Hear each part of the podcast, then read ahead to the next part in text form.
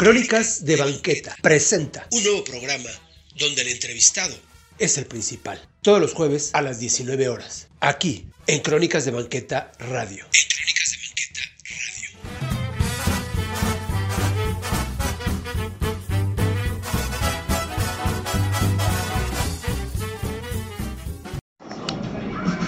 Amigos, ¿qué tal? Buenas noches. Como cada jueves, en punto de las 7, pues tenemos un programa más de Crónicas de Banqueta Presenta y en esta ocasión, pues bueno, eh, tenemos a un invitado, otro escritor, que nos va a platicar de sus obras y de cómo se fue dando este proceso. Él es Aldo Rosales Velázquez y pues bueno, vamos a, platicar con él. ¿Qué tal Aldo? ¿Cómo estás? Buenas noches. Buenas noches, bien, pues muy, muy, muy complacido, encantado de estar en Crónicas de Banqueta eh, y dispuesto a platicar contigo un rato. Gracias, Aldo. Pues bueno, yo, yo leí un poco de acerca de ti y tu que será como tu formación, eres profesor de inglés. Sí, eh, ya tiene años que no ejerzo, eh, quizá más de nueve años que no me paro frente a un grupo de inglés a enseñar verbos, a enseñar adverbios, pero sí, eh, mi formación es de profesor, estudié, soy egresado de la licenciatura en ciencia de inglés de la UNAM, de la FESA Catlán, y pues hace ya ocho, nueve años que no lo ejerzo, pero ahí se quedó en los anales de la historia. Esto es un poco, un poco de colación por cuestiones de la vida misma, te va llevando a lo que es tu pasión, a lo que es en realidad tu, pues no sé, lo que siempre has querido y, y que de una cosa te lleva a la otra, pero a las letras, ¿cómo llegas? Eh, es una historia que lo he comentado, la he comentado varias veces eh, con compañeros, con amigos. Yo iba en el CCH, soy la, la educación media superior y superior fue en la UNAM. Entonces, cuando iba en el CCH, eh, un amigo muy querido, Antonio Oriente, me comentó eh, que una, una chava con la que él estaba saliendo en ese tiempo tenía eh, como consigna, porque es normalista, redactar un cuento para dar una clase a, a niños de nivel secundario. Entonces él se acercó a mí, y aquí viene el antecedente porque le enseñé en algún momento una carta super cursi que le a una novia, y me, se acercó a mí y me dijo, oye, tú que eres escritor, eh, ¿podrías escribir este cuento para mi novia? Y entonces algo que en la vida me había planteado surgió y dije, sí podría ser escritor, o sea, de verdad podría escribir las historias que, que consumo a veces. Y me di la tarea de hacer el cuento, hice el primerísimo, el primerísimo de los cuentos que he escrito y terminé rompiendo porque no me gustó. Eh, hice un segundo cuento, se lo mostré eh, a mi amigo, o más bien se lo di para que su novia pudiera llevar a cabo la encomienda que tenía. Y a la par se lo mostré a mi hermano mayor, Víctor, eh, y a un amigo muy querido, Javier Cruz. Y les dije, oigan, ¿cómo ven? Eh, hice este cuento, ¿qué les parece? Y me dijeron que les había gustado. Entonces, en ese tiempo yo vivía en la Industrial Vallejo con mi hermano mayor Víctor, pero él estaba todo el tiempo fuera. Entonces me di a la tarea de escribir y continuaba escribiendo.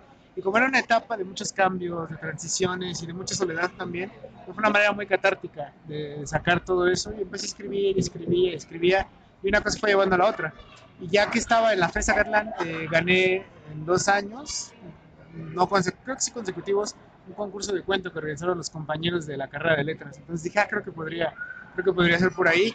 Y ya después de, de un tiempo llegué al taller literario de, de La Pirámide, que coordinaba Leopoldo de Sama, y ya dije, claro, sí, esto me gusta y quiero quedarme aquí para siempre. Pero eh, es un proceso que sigue todavía abierto, no he terminado de, de aprender, no se termina nunca, pero la llegada fue así, por la invitación de un amigo que quería un cuento para su novia. Fíjate, fue como te pudiste dar, dar cuenta. Porque cuando tú eras niño no, no habías como hecho este tipo de cosas o imaginarte cosas.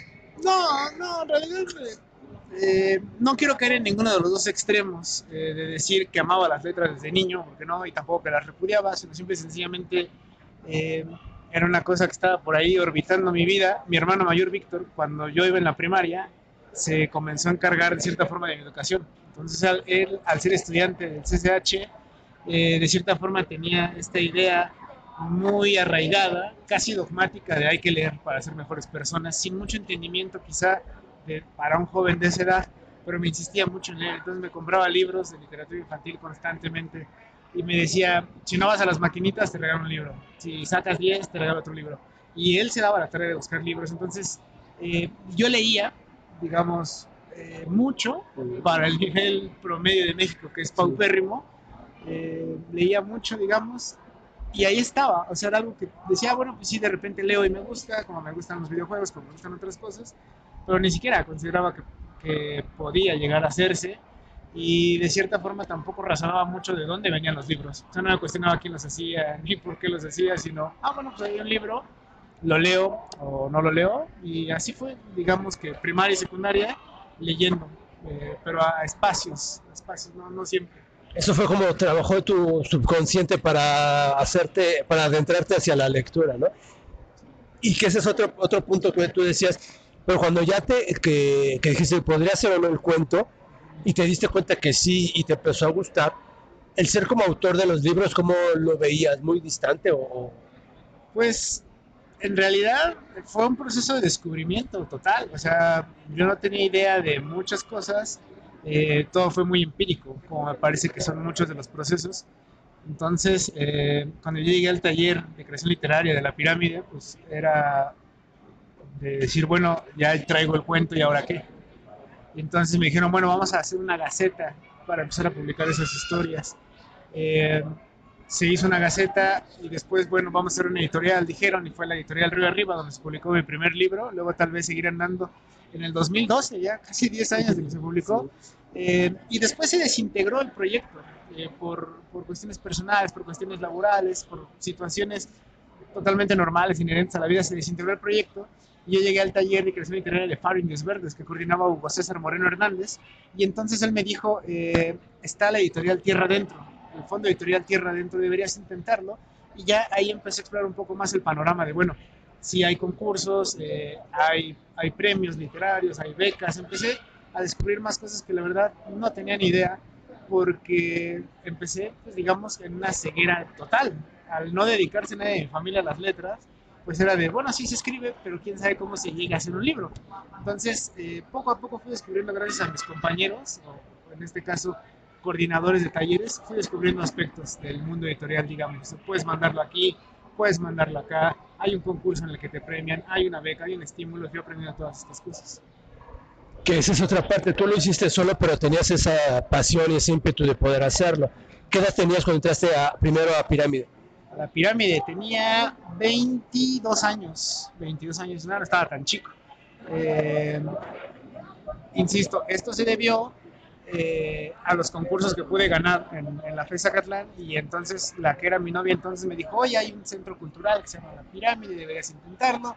No le hice mucho caso eh, y ya después que tuve un tiempo libre, sí decidí ir para allá. Entonces, digamos que llegué, no, no creo que si llegue tarde a los procesos de escritura, sino si llega antes o después que otros.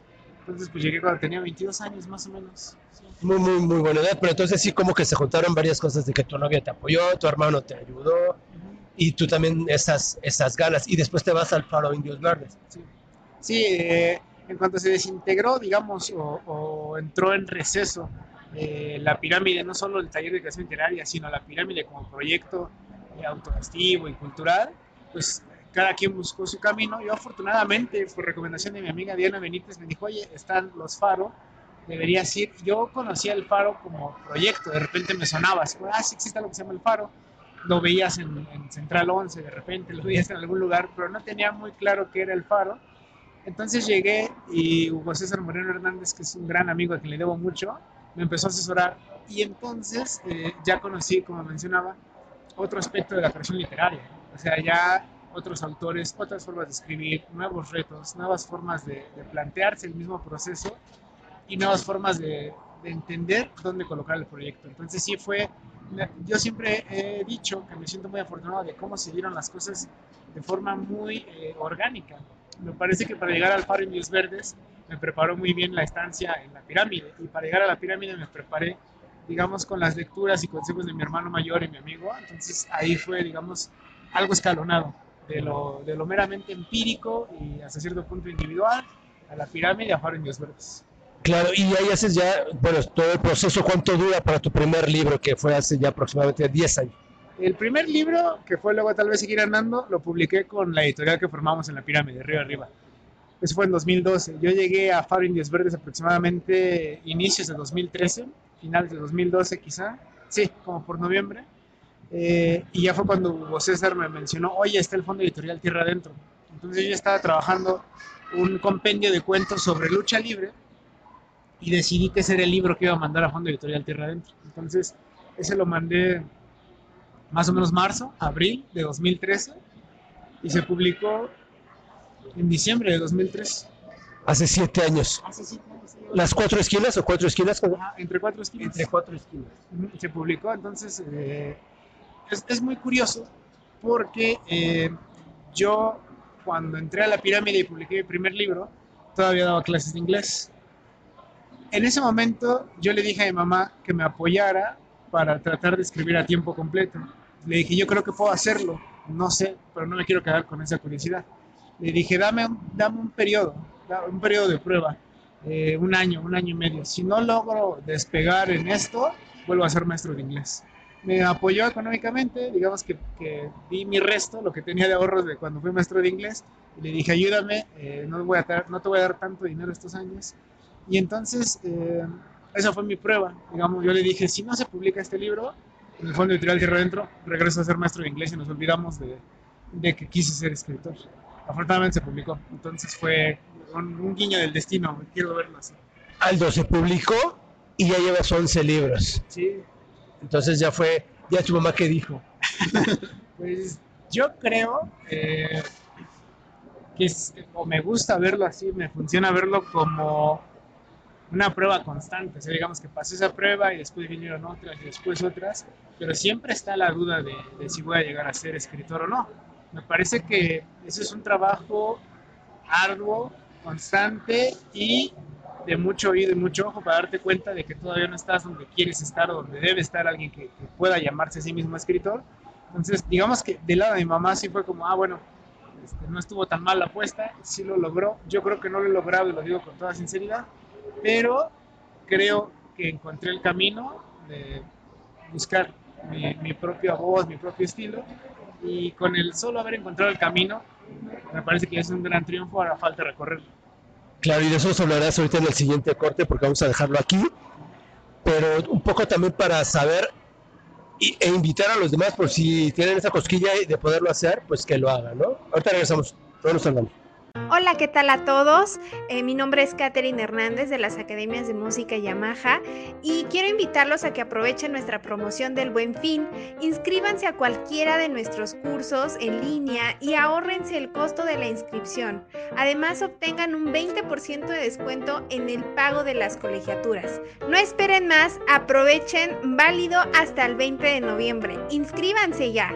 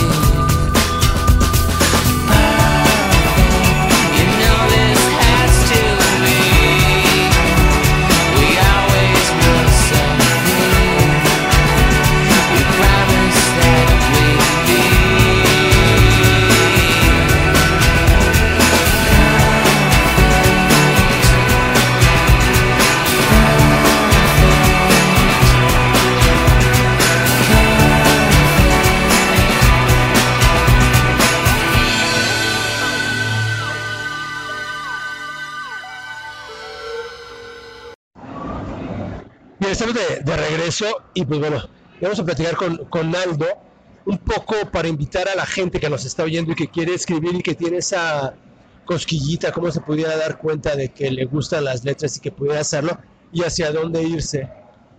Pues yo creo, eh, y es algo que menciono constantemente en, el taller de creación literaria de Faro Indios Verdes, eh, que tengo la fortuna de coordinar desde hace ya casi siete años también, eh, dicen, para aprender judo hay que hacer judo, los, del deporte. Entonces, yo creo que para aprender a escribir hay que escribir. Entonces, es, tomar en, en tus propias manos el proceso y decir, bueno, si tengo ganas de contar algo, lo cuento. Y otra fuente importante, digamos, son los talleres de creación literaria, donde te puedes dar cuenta de cómo está recibiendo la gente tus textos. Entonces, el primer paso, me parece, es, es escribir. O sea, cuando alguien tiene ganas de escribir, lo hace. Uno escribe con taller, sin taller y a pesar del taller.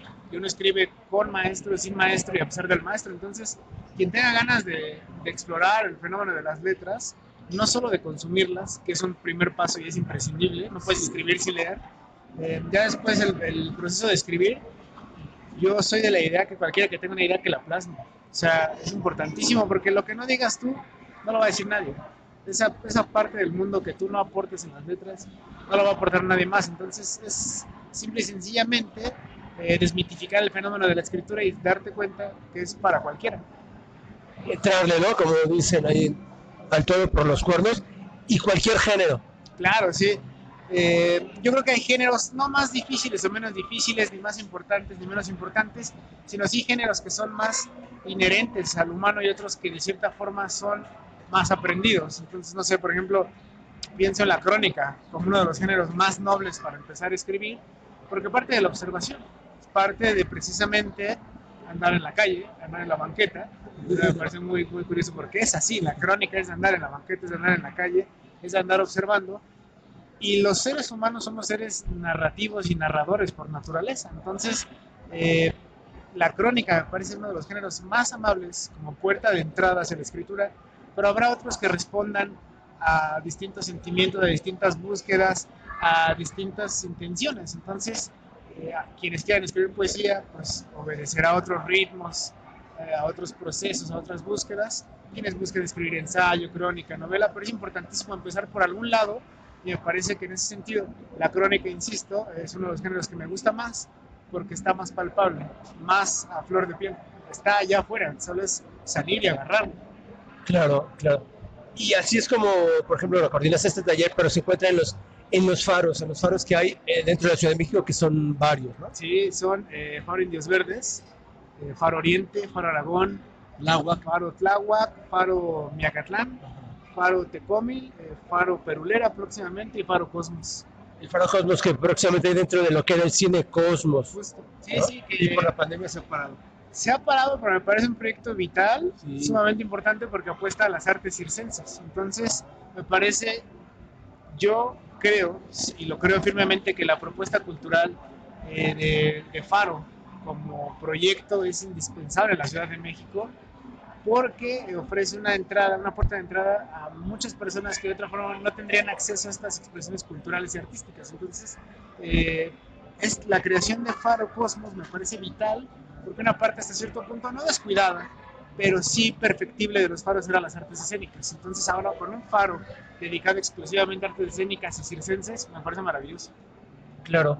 ¿Y, y- estos están subsidiados por el- la Secretaría de Cultura? Sí, sí, son parte de la Secretaría de Cultura de la Ciudad de México eh, y son totalmente gratuitos, que me parece maravilloso. O Entonces, sea, cualquier curso que tú vayas, todos, todos son totalmente gratuitos, eh, todos tienen una oferta importante con, con talleristas eh, preparados en su área, comprometidos. Y claro, yo por eso siempre lo he dicho, para mí fue un placer llegar a Faro Indios Verdes como parte del taller y después tener la fortuna de coordinarlo. Es una de las experiencias más satisfactorias, eh, ricas y definitorias de mi vida. ¿cómo es ese proceso? Tú llegaste, pero para estar dentro de ese taller. Sí, sí. Y luego ahora ya lo coordinas. ¿Qué tuvo que haber pasado? Eh, fue una concatenación de eventos muy, muy afortunada, muy, eh, no sé, incluso apelando al destino prácticamente. Yo venía de publicar, luego tal vez seguir andando, mi primer libro, como mencionaba, se desintegró el proyecto de la pirámide o, se quedó en suspenso por un momento. Cuando yo llegué, eh, a Faro Indios Verdes, Hugo César Moreno Hernández me, me empezó a asesorar textos que estaba creando en ese momento y que a la par yo en esa etapa de mi vida hablaba mucho con Luis Paniagua, que es un excelente poeta, es uno de los mejores poetas que he leído vivos de México, un gran ensayista y un gran amigo. También él me asesoraba mucho, me recomendaba lecturas, entonces yo estaba creando textos diametralmente opuestos a lo que había trabajado hasta ese entonces. Hugo César me estaba ayudando, pero también se daba cuenta de que mis comentarios eh, para los demás compañeros ya eran un tanto más, no quiero decir que valiosos ni nutritivos, sino sí experimentados, porque había estado en otro taller. Entonces él, porque es un muy importante investigador social en México, iba a salir a El Salvador a hacer una investigación. Me dijo, oye, por favor quédate tú en el taller mientras, veo que no te es tan ajena la experiencia de, de dar consejos, hay un poco más de lectura de tu parte, claro que falta muchísimo, pero hay un poco más de lectura, quédate tú frente al taller. Eso sucedió dos veces, después me dijo, tengo que ir a Honduras, quédate un mes completo, y en ese momento él dijo, yo creo que llegó el momento de abandonar Faro, tengo que emprender otros proyectos, me gustaría que te quedaras tú con el taller porque creo que has estado constantemente aquí, creo que eh, has hecho caso de lo que te menciono y creo que hay un cierto avance, me parece que puede ser el siguiente tallerista y muy amablemente me recomendó con las autoridades y dijo, bueno, quiero darle continuidad eh, al taller del Faro y creo que Aldo es más indicado en este momento. ¿Cuánto tiempo lleva el Faro de Indios Verdes? Faro de Indios Verdes lleva más o menos nueve años. Antes era Faro Cuautepec. Eh, por cuestiones territoriales, digamos que era difícil el acceso al, al- al área. Se transformó en Faro Indios Verdes. Y sí, ya nueve años, me parece, nueve, diez años tiene Faro Indios Verdes. ¿Y a cuánta gente has formado aproximadamente? ¿Cuánto- ¿Cuántos es más o menos el taller? Es un taller que tiene un nivel de deserción importante, también hay que decirlo. Eh, así como llega la gente su- suele irse. No es un taller que apunte mucho a los números, somos 6, 8, 10 compañeros constantes, digamos, eh, y que están en este proceso de búsqueda. Hay quienes llegan y dicen, bueno, como que me gustaría escribir, pero no sé bien qué. Entonces empezamos con ejercicios muy básicos, me muestran textos y les digo, oye, quizá te convendría este autor, no sé, a lo mejor tú tienes una idea de que escribes cuento, pero ¿qué tal la poesía? ¿Podrías, podrías intentarlo? O lo que me parece que podemos ofrecer en el rubro de poesía, y lo mismo con el ensayo. Entonces, eh, digamos que compañeros que creo que están ya en su búsqueda muy personal, en la que a veces me permiten acompañarlos, 10, 14 compañeros. ¿Y por qué crees que sea que, que deserte? Pues yo creo que los niveles de deserción en, en los talleres de creación literaria se deben principalmente a que no somos un país de lectores, y, y mucho menos lo podemos ser de autores.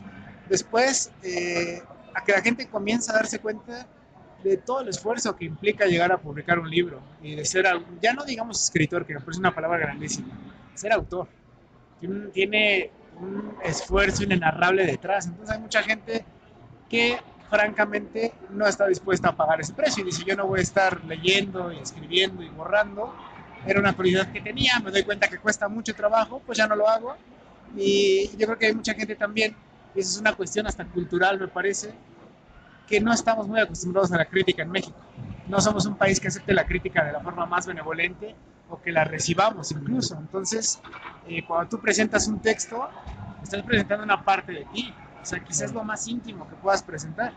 Y que alguien te diga, no, está bien, se puede mejorar aquí, esta parte falla, puede llegar a ser catastrófico o incluso traumatizante para alguien y lo deja por la paz. Claro, claro, quizá algo frustrante y diga, mejor, mejor no, a lo mejor por lo tímido que somos, pero igual se puede escapar ahí un buen escritor por no Claro, sí, darle sí, continuidad. sí, o sea, esta es una labor de tesón, siempre lo he dicho. O sea, yo creo que no hay, no he conocido un genio de las letras. Todos los que conozco que son autores sólidos o que ya tienen una cierta obra publicada, es porque hay mucho esfuerzo detrás. Y, Sí. y hay que entender que en un taller hay que leer más de lo que se escribe, hay que escuchar más de lo que se habla y que no se puede publicar todo. Es algo que a veces no entendemos. O sea, hay obras que son simple y sencillamente preparación para obras mayúsculas, de mayor envergadura, de mayor preparación. A veces la gente no está dispuesta a dar ese trabajo y deciden, y de una forma muy honesta también, y se vale decir, bueno, me gusta la literatura, pero no producirla. Yo me quedo del otro lado del lector y que también es un fenómeno muy interesante, porque así como no puede haber eh, maestro sin alumno, es un proceso de enseñanza-aprendizaje, también en lectura-escritura es un proceso indisoluble y que alguien tiene que escribir, pero también alguien tiene que leer. Entonces hay gente que dice, yo me quedo del otro lado, yo nada más leo. Claro, claro. Y pues bueno, que esté interesado, vaya a cualquiera de los faros, el que le quede más cercano, por si quieren escribir.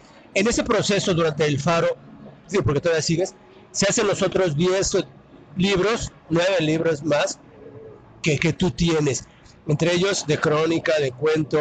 Cuéntanos un poco más de todos estos par de libros que dices que tienes. Pues sí, ya eh, digamos que mi tercer libro, La luz de las 3 de la tarde, que publicó la Benemérita de Puebla eh, en 2015, 2015, ya tiene años, fue el proyecto que empecé a trabajar con Hugo, bajo, digamos, la influencia de las lecturas que Luis Paniagua me recomendaba. Entonces, eh, La luz de las 3 de la tarde es un libro que mucho se debe a la guía y a las charlas de Hugo César Moreno Hernández y de Luis Paniagua. Y ya después, de cierta forma, cuando Hugo me deja solo en el Faro Indios Verdes, pues empecé a entender la creación literaria desde, desde otra arista y tenía que leer mucho más.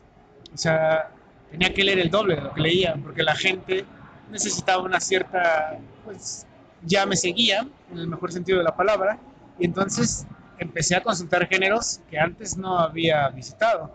El ensayo, una vez más gracias a Luis Paniagua, la crónica, la poesía, la dramaturgia, el guion cinematográfico, y tuve que empaparme de todos esos géneros eh, para poder brindar una mejor asesoría a los compañeros cuando alguien llegaba y decía, bueno, traigo esta crónica y si yo no sabía de crónica, ¿qué hacía? Entonces, eh, todos estos libros empezaron a surgir ya durante mi estancia en el Faro. Quiero creer que es eh, uno, porque ya existía el compromiso de mayor lectura, digamos.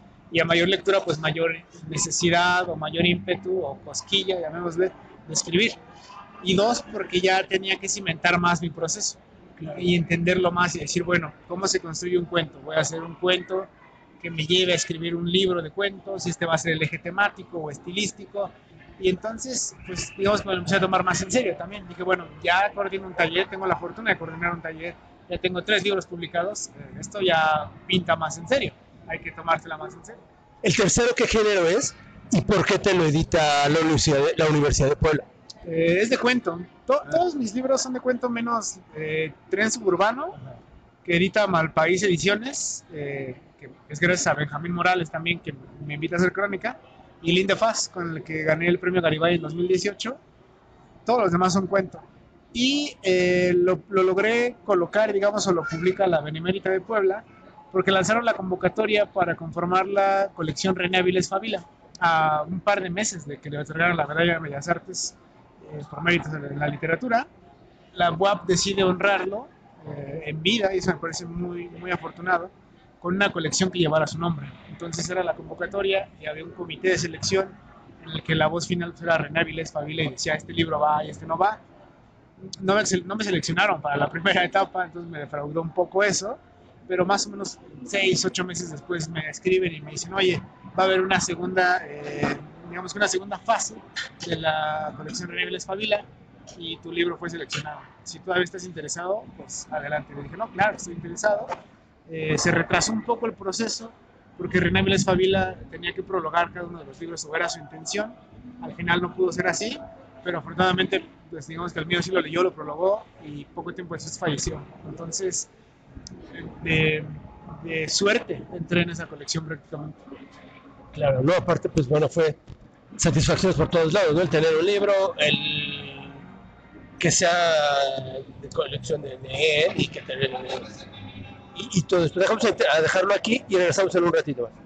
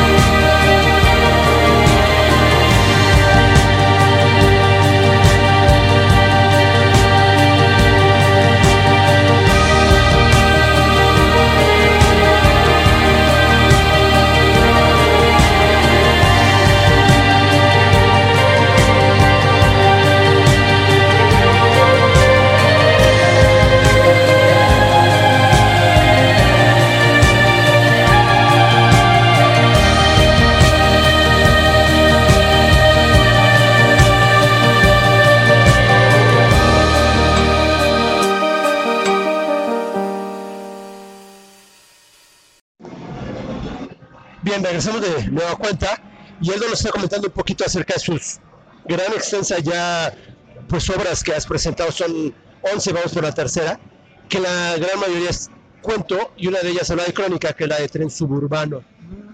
Sí, los, de, los dos de Crónica, como mencionaba, es Lindia Paz y Tren Suburbano. Primero surge Tren Suburbano, que es, eh, digamos que es la culminación o es la cristalización de una columna que tenía con un amigo en una estación de radio se se llama No FM, Benjamín Morales. Me invitó, me dijo, oye, quiero que hagas crónicas sobre el Estado de México. Yo, eh, sinceramente, no sabía qué era la crónica. Entonces le dije, bueno, ¿y qué es crónica?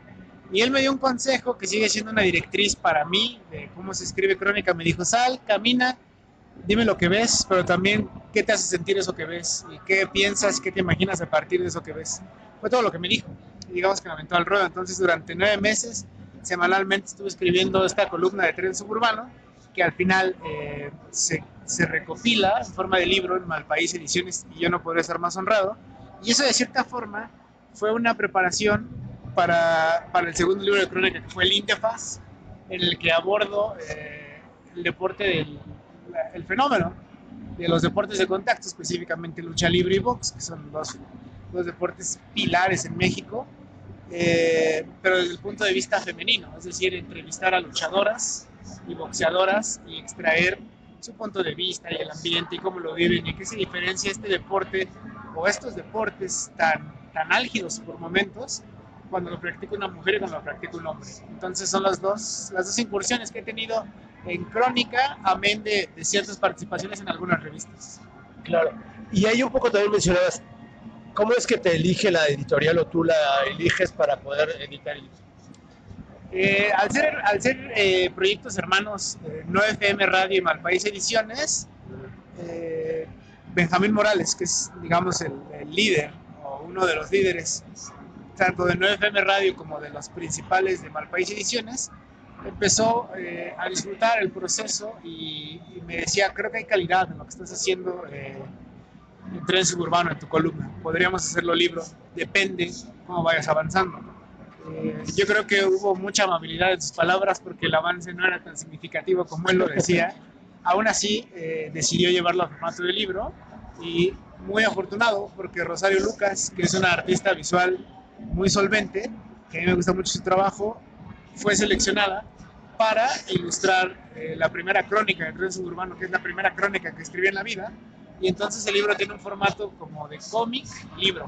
Entonces eso sería el trabajo visual de Rosario Lucas, a la edición de Iván Cruz y Gabriel Astorga y por supuesto de Javier Morales. Entonces entre ellos, eh, ellos tres, dijeron, bueno, Tren Suburbano, que es esta columna de Aldo, tiene la calidad para irse al libro. Entonces llegaron al acuerdo de, va, lo hacemos libro, lo lanzamos, que Rosario Lucas se suba a la nave del proyecto y adelante. Ya. Este es entre el suburbano y en el otro de crónica. ¿Cuál es el, el más reciente todavía? El que, aún no el que sale, sino el más reciente. Que ya está editado. Eh, Mismatch, que está con Cuadrillo Ediciones, que es una editorial que desde cuando quería publicar con ellos, entonces fue muy afortunado y por invitación de Alejandro Vaca, que estoy muy agradecido con él, eh, me dice vamos a publicar algo tuyo y decidí que fuera una compilación de, o digamos una suerte de antología personal de cuentos de deportes de contacto. Entonces escogí material de Entre Cuatro Esquinas, del 2014, de El Filo del Cuerpo, publicado por Rebarrer Ediciones en 2016, y de Sombra Reflejo, publicado nuevamente por la Benemérita de Puebla en 2017. Y escogí, digamos, los cuentos más, no solventes ni mejores, yo no puedo decir eso sobre mi propia obra, sino quizá los que me hablaran más en el momento de la selección, los que sintiera más personales y más cercanos. Y conformé este libro que es Mismatch, que es mi primera antología de, de cuentos de deportes de contacto y que está albergada en Cuadrillo Ediciones. Y ahí, ahí abro, ahorita que, que tú dijiste esto y me hiciste hacerte una pregunta igual que no se dice, bueno, que no es como que cuál es tu mejor canción y cuál es tu libro favorito, nada, sino como hasta ahorita tu libro que, que, que te caracteriza más en la forma de escribir o que te haya impactado más, no sé, dentro de todos estos 11 libros que has, has escrito.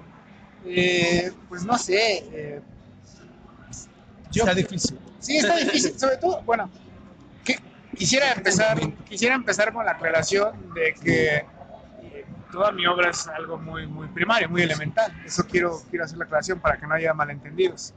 Y bajo ese, o después de esa advertencia, digamos, eh, un libro que a mí me gusta mucho es La luz de las 3 de la tarde, porque marca precisamente un antes y un después de- del proceso, cuando ya era eh, algo que me quería tomar en serio y que me empecé a tomar en serio y que es un libro en el que empecé a explorar otras formas de narrar. Entonces yo creo que La luz de las 3 de la tarde para mí es un libro muy significativo eh, porque mi primer libro, luego tal vez seguiré andando, pues era una editorial que formamos entre varios amigos y yo. Entonces de cierta forma no se sentía como una victoria. Después publico Entre Cuatro Esquinas, que sí es un libro que le gustó a la gente y siempre agradezco que, para que lo lea, pero que era un tema hasta cierto punto fácil de abordar, que es la lucha libre. La lucha libre vende, porque es un fenómeno cultural.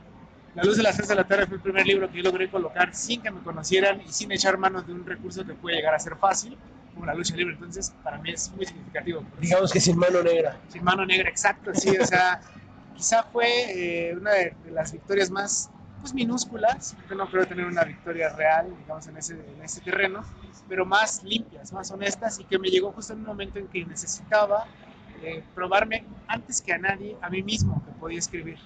Eso era lo que necesitaba, una prueba para mí, de mí, que, que podía escribir.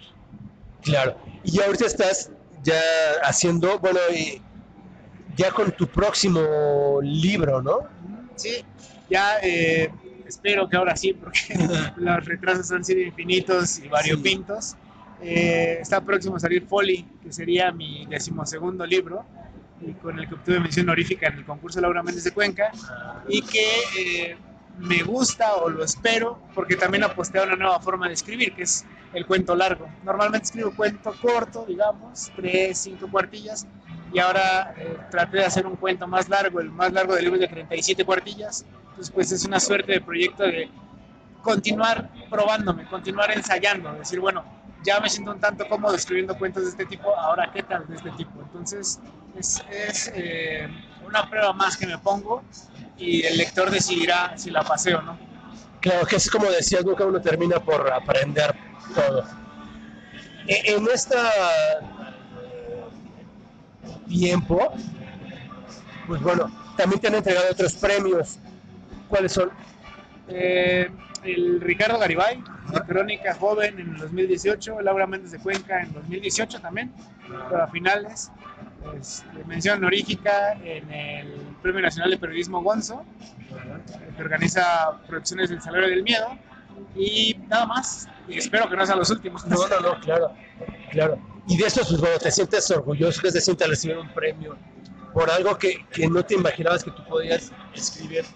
Eh, sí, sí, digamos que de cierta forma sí, eh, pero so- trato de ser muy cuidadoso con, con la satisfacción y con el orgullo, que son, son términos y sentimientos muy volátiles y que pueden eh, tener una injerencia negativa en, la- en tu persona más que positiva. Entonces, eh, creo que, creo, y eso eh, es el reto, digamos, no sé si, si sea así para todos, a mí me funciona mucho el no gozar mucho las victorias, sino más bien eh, refocilarme más en, en los errores y aprender de ellos. Entonces, logré obtener estos, estos premios, estos reconocimientos, pero me permití que el gusto me durara un día, no más, porque hay que seguir trabajando y seguir trabajando. Y lamentablemente en México no siempre los premios hablan de la calidad de la obra, entonces lo tomé con mucha reserva. Decir, bueno, en esta ocasión, este día, esta obra fue seleccionada por un grupo de personas que al final de cuentas son humanos y pueden, pueden fallar, pero eh, tr- traté, insisto, de no, no dejarme obnubilar por este efecto y digo, bueno, sí, estuvo bien, pero ahora lo que sigue, olvidarme de que existe eso. Claro, y para todas aquellas personas, de la gente que nos está oyendo, que quiera leer tu obra, de los 11 títulos, ¿cómo, dónde la puedo adquirir? Eh, en librerías, no sé si pueden decir más, Sí, en Gandhi ahorita está Mismatch, eh, en librerías del sótano. En el sótano también pueden encontrar un título que a mí me gusta mucho, es, es quizá eh, después de la luz de las 3 de la tarde mi favorito, porque tiene la ayuda y la impronta de Alejandro del Castillo, que es mi editor y un gran amigo y un, un muy buen autor también. eh, se llama Tiempo Arrasado el libro, de Rebarel Ediciones, también está en el sótano. Entonces, y librerías Educal pueden encontrar entre cuatro esquinas, eh, Sombra Reflejo y Link de Paz. Entonces, pues la obra está ahí eh, dispersa en distintos lugares y la página de Malpaís Ediciones también está Tren Suburbano, en fin, está por aquí y por allá. Espero que se tropiecen con alguno de los libros en algún momento. Sí, si no, yo voy a, tú me das ahí algunos enlaces y demás para poderlos este, ir sacando continuamente. Claro, claro. Y aparte, que más viene, Aldo? No sé, seguir coordinando el taller, haciendo tu libro. ¿Qué, qué esperas todavía más?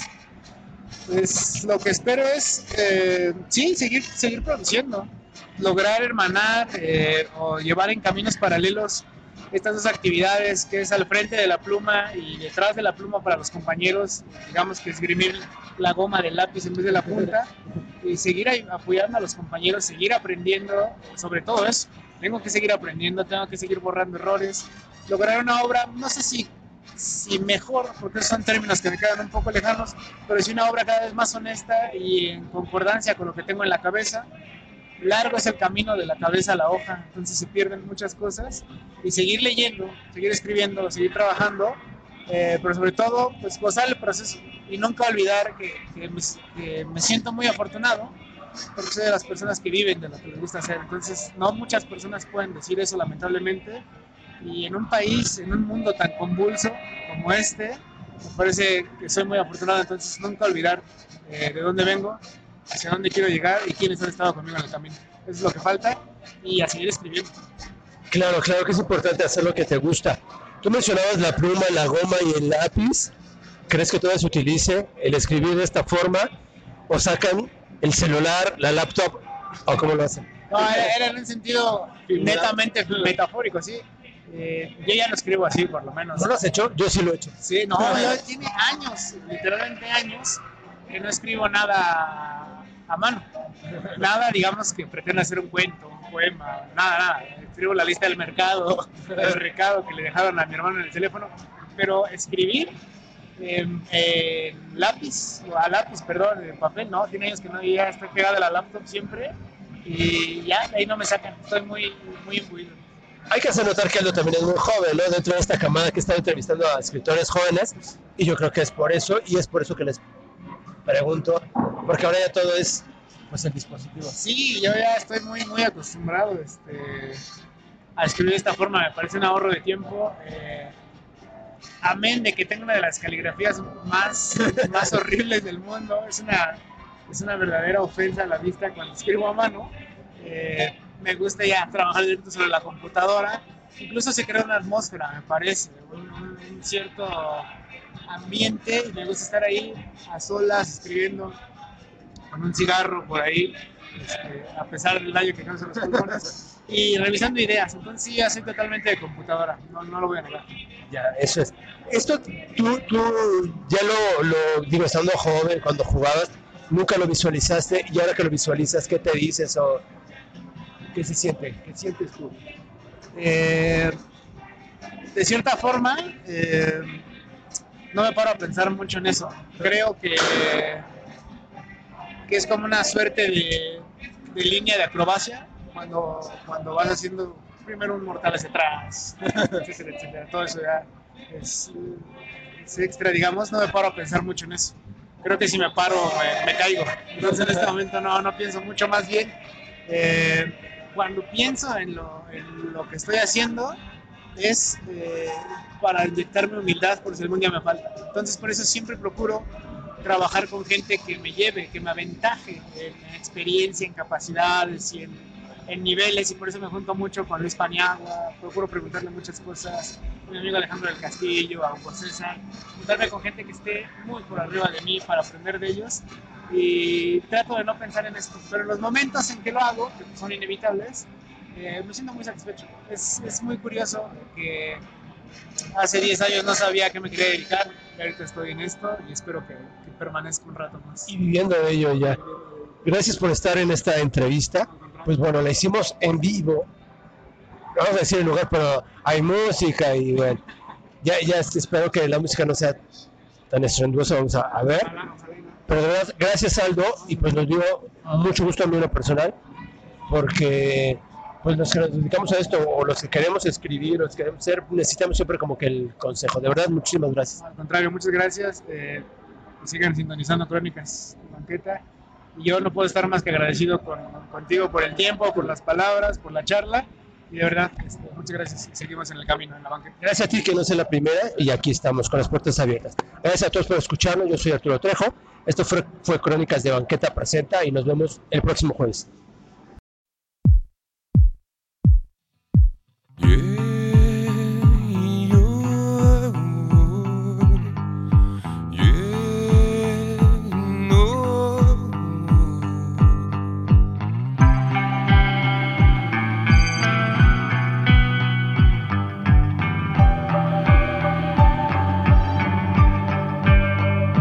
dice el aire que tú siempre has de volver,